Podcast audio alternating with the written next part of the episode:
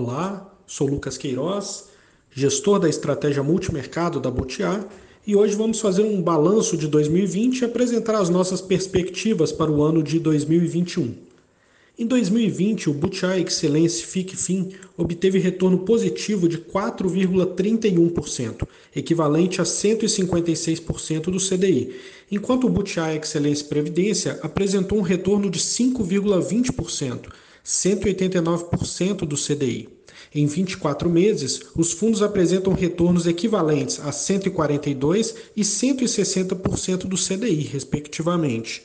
As maiores contribuições de retorno no ano vieram das posições alocadas nas estratégias de renda variável local, renda variável internacional e operações estruturadas na curva de juros, além de posição alocada em ouro. As perdas foram concentradas em operações direcionais e de inclinação na curva de juros, além do livro de moedas. O fundo de previdência também registrou ganhos significativos na estratégia de crédito privado. Embora os resultados positivos e superiores ao benchmark no final do ano possam sugerir uma trajetória suave, o que vimos foi um mercado com fortes oscilações, diversos momentos de grande estresse em todas as classes de ativos.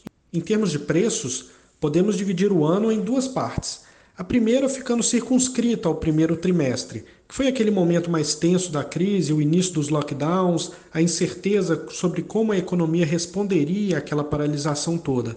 E o segundo momento veio com uma atuação muito rápida dos bancos centrais. Com o aprendizado em 2008, agiram de forma quase imediata, deram liquidez ao mercado e se comprometeram com planos de sustentação dos ativos. Na sequência, os governos vieram com auxílios diretos às famílias e também às empresas. No primeiro momento, tentamos minimizar as perdas com redução da exposição ao risco e nos beneficiando de estruturas de proteção via derivativos que já estavam na carteira.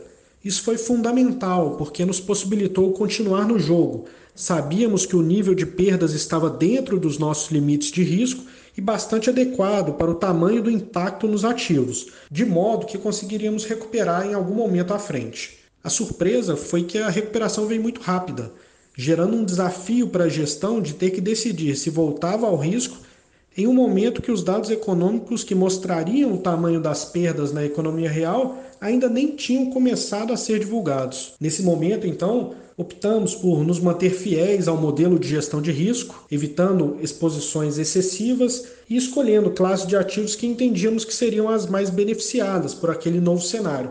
Aos poucos, então, fomos revisando o cenário macro. E assim a gente conseguiu né, entregar esse retorno positivo aí no ano de 2020. Para 2021, entendemos que a dinâmica interna se dará pelo ritmo do processo de vacinação e a consequente retomada do setor de serviços, principal setor em termos de geração de empregos e renda no Brasil. O jogo que parece ser jogado então nos mercados internacionais é o do desafio das autoridades monetárias e dos governos à inflação, algo que vem sendo praticado sem maiores consequências adversas desde a saída da crise de 2008 e então novamente será colocado à prova. Por hora, entramos em 2021 posicionados na renda variável brasileira, exposição a juros reais longos e em menor grau vendidos em inclinação na curva nominal. Mantivemos a alocação em ouro pela tese de compressão da taxa real longa nos Estados Unidos e aguardamos maior direcionamento para nos posicionarmos no mercado de moedas. Acreditamos que a partir de maio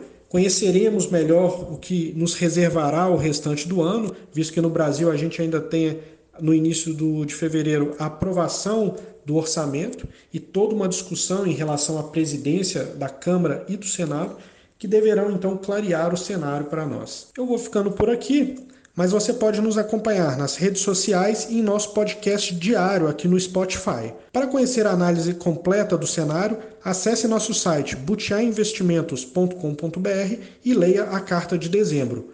Obrigado e até o próximo mês.